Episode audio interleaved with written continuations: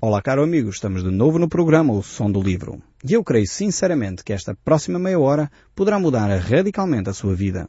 Pois Deus quer falar consigo, mesmo depois de desligar o seu rádio. Eu sou Paulo Chaveiro e hoje nós vamos ler o livro de Oseias e vamos voltar ao capítulo 6. Nós iremos uh, olhar para este texto bíblico a partir do verso 7. Foi onde nós mais ou menos parámos no último programa e na realidade vamos continuar esta reflexão. Vemos aqui como Deus continua a tentar atrair este povo e levá-los até um ponto onde o povo reconheça a sua necessidade de se relacionar com Deus. Eu creio que ainda hoje Deus continua a fazer isso connosco. Ele é um Deus tão amoroso uh, e a razão que o leva a tomar esta atitude, na realidade, é o amor que Ele tem para connosco. Ele sabe o vazio que nós sentimos quando não temos um relacionamento com Ele. Ele sabe como nós estamos quando procuramos no, no bem-estar, num ter uma boa casa, um bom carro, uh, no fundo preencher esse vazio. E chegamos à conclusão que afinal estamos sós, numa casa enorme, uh, num grande carro, ou estamos sós muitas vezes na vida, lutamos para ter um bom emprego e afinal de contas temos um bom emprego e o vazio continua. Muitas vezes uh, a vida é difícil e passamos por situações difíceis e é só nesse encontro com as situações difíceis que nós perguntamos o que é que eu ando aqui a fazer? E muitas vezes Deus proporciona estas situações na nossa vida para nós podermos fazer uma pausa, para nós analisarmos uh, aquilo que está a acontecer em cada um de nós. E foi o que Deus propôs à nação de Israel. Ver se eles de alguma forma se tocavam, se lembravam da aliança que Deus havia estabelecido com eles, para voltarem a esse relacionamento uh, que eles já tiveram com Deus. Uh, muitas vezes Deus faz isso também connosco. Tenho conhecido algumas pessoas que me têm relatado exatamente isso, dizendo, olha, se não fosse esta situação, se não fosse ter ido parado ao hospital, se não fosse uma falta de emprego, se não fosse um problema conjugal, se não fosse uma situação com os filhos, eu não teria parado para me voltar para Deus. Ainda há pouco tempo, esta semana, estava a falar com um casal sobre isso. Uh, um casal que estava uh, com a sua firma e estavam a, enfim, ter que fechar a firma e eles diziam, mas é curioso que nesta fase mais difícil da nossa vida, é quando estamos mais próximos de Deus, é onde buscamos mais a face de Deus, é onde buscamos mais uh, perceber a orientação que Deus tem para nós. E realmente às vezes Deus proporciona ou permite, às vezes não é Deus que faz, não é próprio Deus o promotor dessas situações, mas muitas vezes Deus permite que elas aconteçam para que nós possamos eh, relacionar-nos com Deus com uma intensidade maior. E era o que Deus estava a fazer aqui com a nação de Israel e com a nação de Judá. E vamos continuar a ler aqui o texto bíblico em Oséias capítulo 6, verso 7, onde diz Mas eles transgrediram a aliança, como Adão. Eles se portaram aleivosamente com, contra mim, diz o Senhor. Uh, no fundo, todos nós, seres humanos, uh, temos este mesmo comportamento que Adão. Alguns de nós pensamos, ah, se eu estivesse naquele jardim do Éden, de certeza que eu não tinha a atitude que Adão teve de me rebelar contra Deus. Eu creio que todos nós diariamente temos esta atitude de querermos fazer as coisas à nossa maneira. Deus diz que o caminho é este, Deus diz qual é o caminho para nós encontrarmos qualidade de vida, Deus diz qual é o caminho para nós termos uma vida tranquila e nós queremos sempre fazer as coisas à nossa maneira. Sempre achamos que sabemos mais que Deus. Sempre achamos que nós é que sabemos e Deus está errado. Quando Deus diz uh, na sua palavra, eu dou exemplos simples que é para nós percebermos o que é que eu estou a falar. Uh, quando Deus diz, por exemplo, para nós não mentirmos. Mas vem uma situação. Talvez há um negócio que nós fizemos e não temos ainda a resposta para aquele cliente uh, e ele vai nos perguntar, então nós dizemos à pessoa, olha, diz que eu não, não estou cá. Estamos a tentar negar o ensino de Deus. Porque Deus diz que a verdade é o melhor caminho. Mas, no entanto, nós, em vez de enfrentarmos a, a realidade, em vez de mantermos-nos na verdade, nós procuramos uma segunda alternativa, uma via que não é a via de Deus. Então estamos a voltar ao caminho de Adão.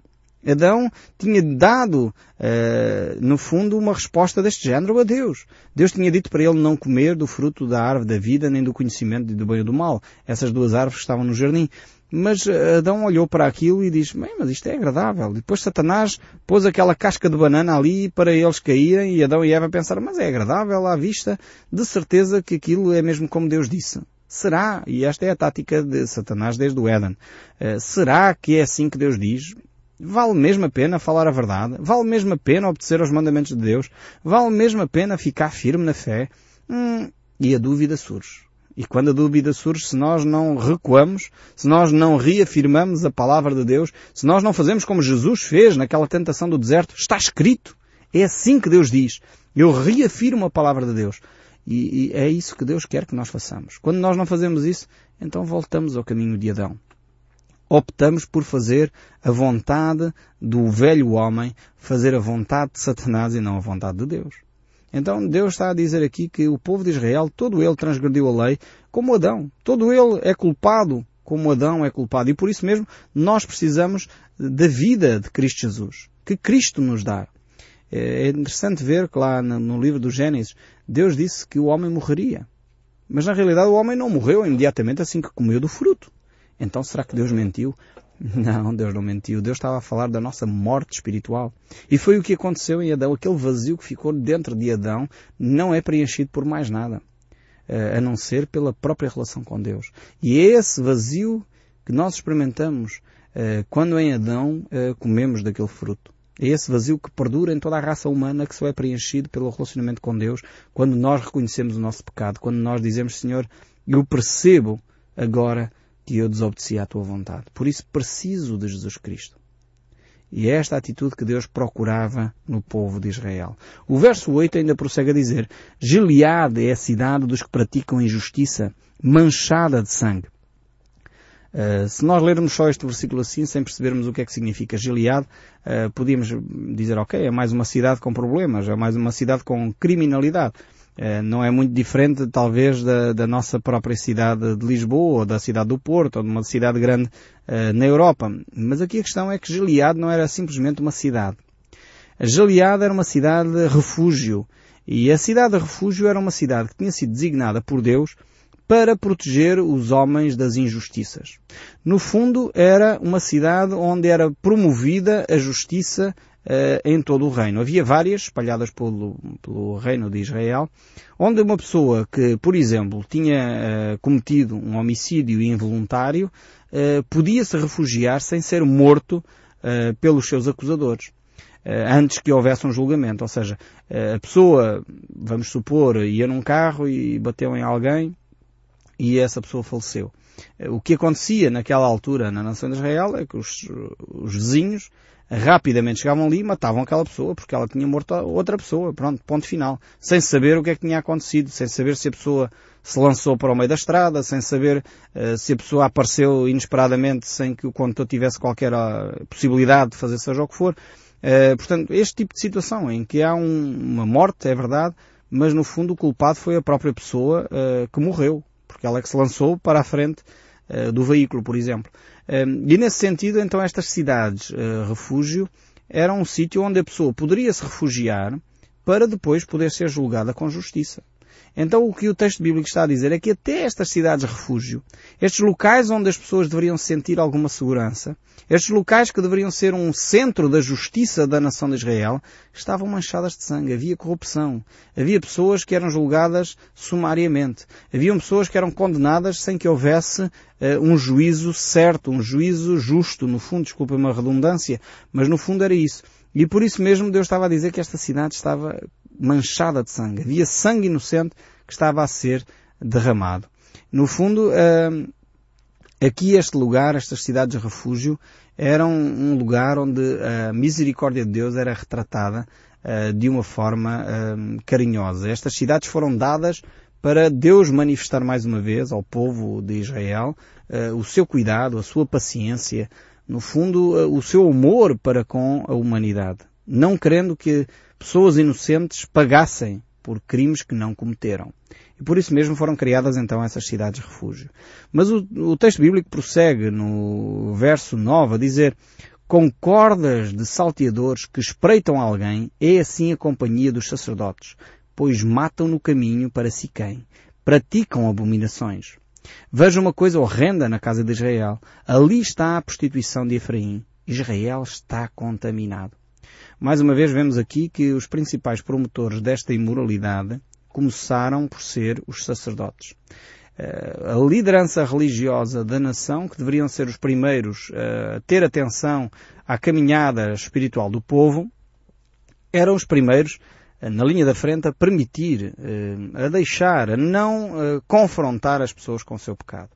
Por isso a idolatria aumentava e com ela a prostituição cultual. Por isso mesmo aqui era horrendo o que estava a acontecer na casa de Israel. Eles tinham todas as razões e mais algumas para poder viver dentro da vontade de Deus. Mas na realidade eh, não o faziam, os sacerdotes nem sequer enfim, alertavam para o perigo em que o povo vivia, então o egoísmo crescia, eh, tomava conta da vida das pessoas e o resultado disso era a desordem, a anarquia, cada um fazia o que bem lhe apetecia porque cada um buscava os seus próprios interesses. A violência enchia cada vez mais as cidades, o terror, o crime, e não estamos a falar das cidades do, do nosso país, estamos a falar de Israel há 3 mil anos atrás. Isto só para nós percebermos que estas situações repetem-se. Quando o padrão espiritual é semelhante, uh, mais uma vez, as situações repetem-se. A criminalidade do nosso país não se resolve só com dar melhores uh, ferramentas à polícia, não se resolve só com maiores meios para, um, para combater o crime, ainda que isso tudo é importante. Mas a criminalidade do nosso país resolve-se quando as pessoas tiverem Deus no centro da sua vida.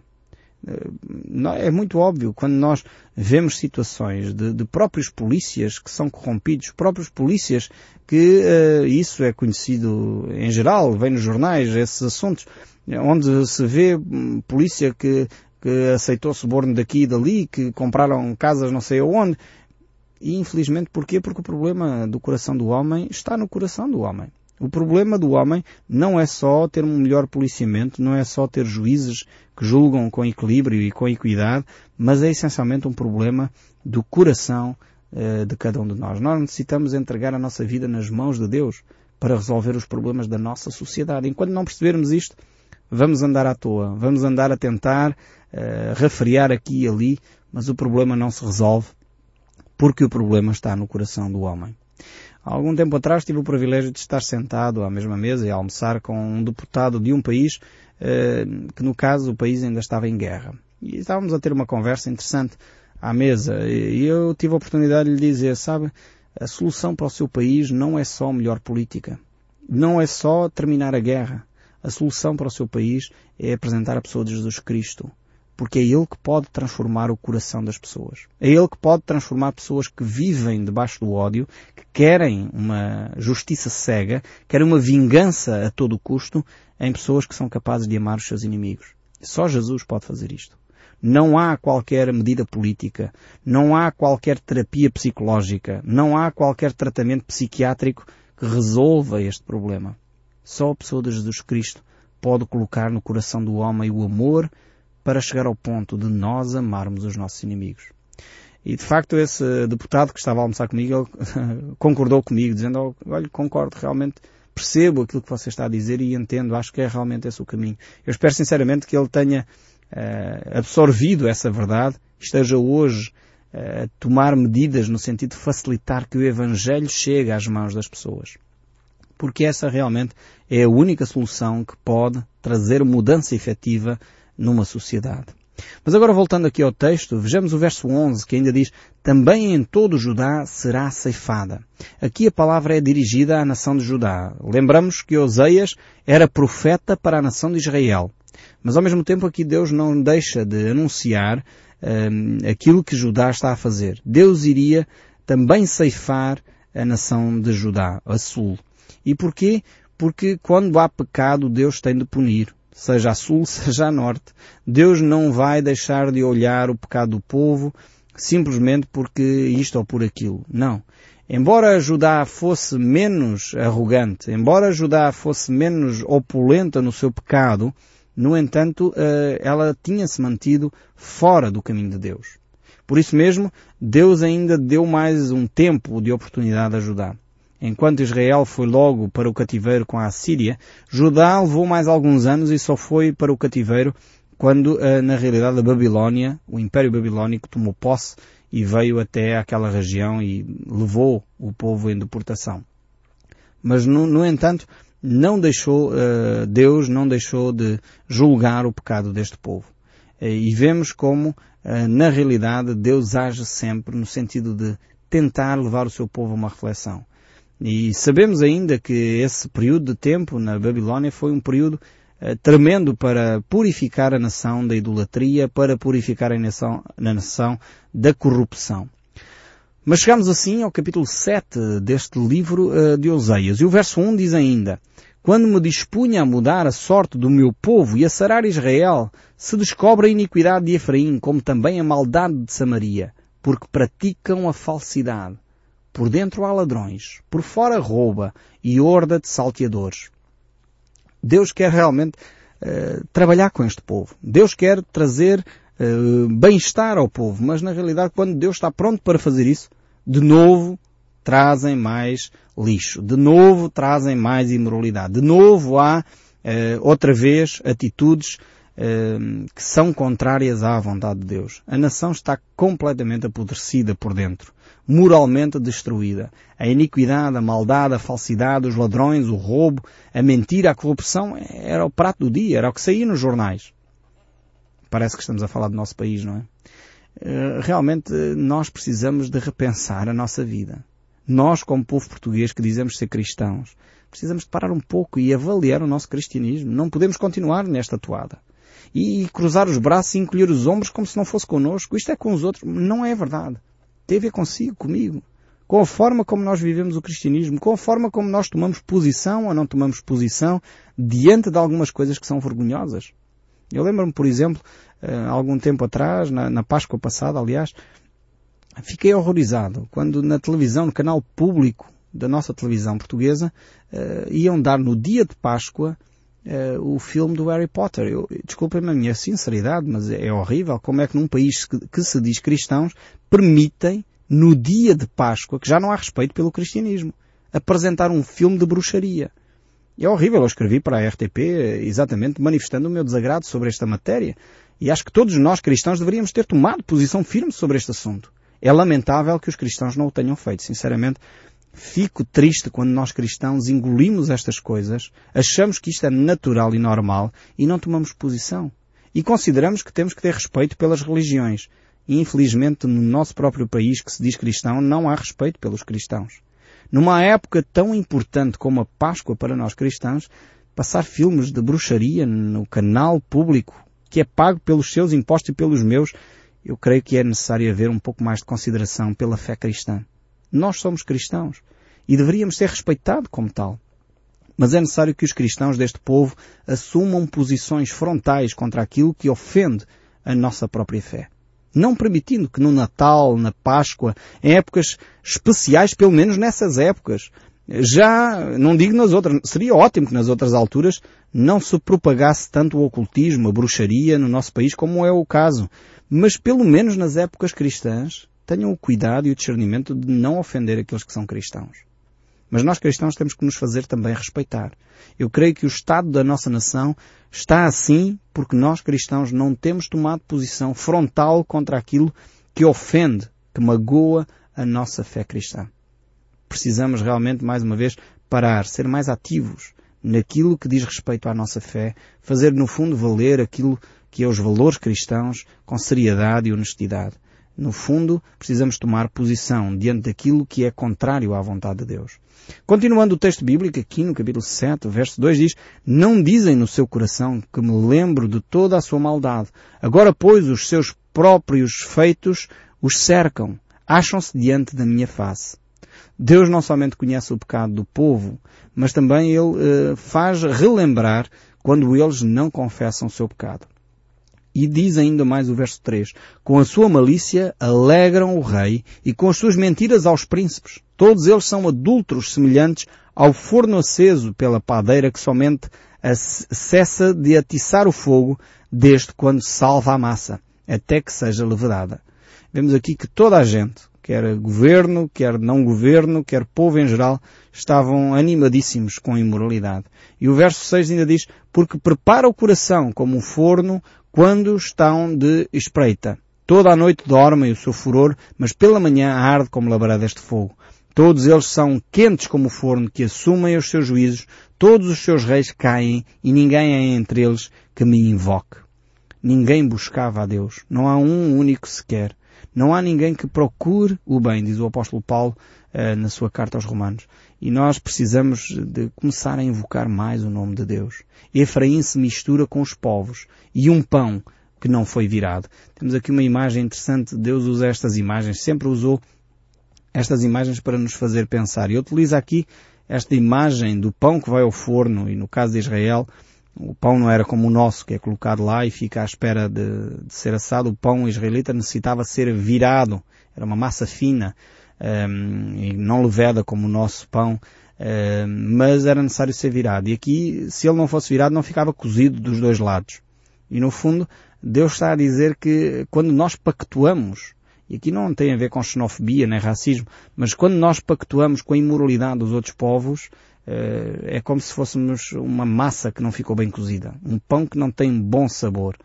E é necessário realmente eh, mudarmos a nossa atitude, de sermos coerentes no fundo com aquilo que acreditamos, vivermos de acordo com a palavra de Deus. E continua, quando me disponho a mudar a sorte do meu povo e a sarar a terra de Israel, se descobre a iniquidade, e estamos de novo a ler este texto todo, como também a maldade de Samaria, porque praticam a falsidade, por dentro há ladrões, por fora rouba e horda de salteadores. Efraim se mistura com os povos, e o pão que não foi virado, estrangeiros que lhe comem a força, e ele não sabe. Também as cãs se lhe espalham sobre eles, e não o sabem. Vemos como o povo de Israel estava completamente absorvido pelas suas práticas e já nem percebia o que era certo ou errado. A soberba de Israel abertamente o acusa. Todavia não voltam para o Senhor seu Deus, nem o buscam em tudo isso. Vemos como uh, o orgulho, a soberba aqui é o orgulho, fere, cega o entendimento. E por isso mesmo nós precisamos de aprender de Jesus que é manso e humilde de coração. E devemos de, realmente, se estamos fartos, cansados desta vida que não muda mais, precisamos de ouvir o convite de Jesus que diz, Vinde a mim, todos vós que estáis cansados e oprimidos, e eu vos aliviarei. Encontrareis paz e descanso para as vossas almas. E com esta palavra da parte de Deus, que traz consolo e conforto, traz esperança ao nosso coração, eu espero sinceramente que continue a ouvir o som deste livro, mesmo depois de desligar o seu rádio. Que Deus o abençoe ricamente e até ao próximo programa.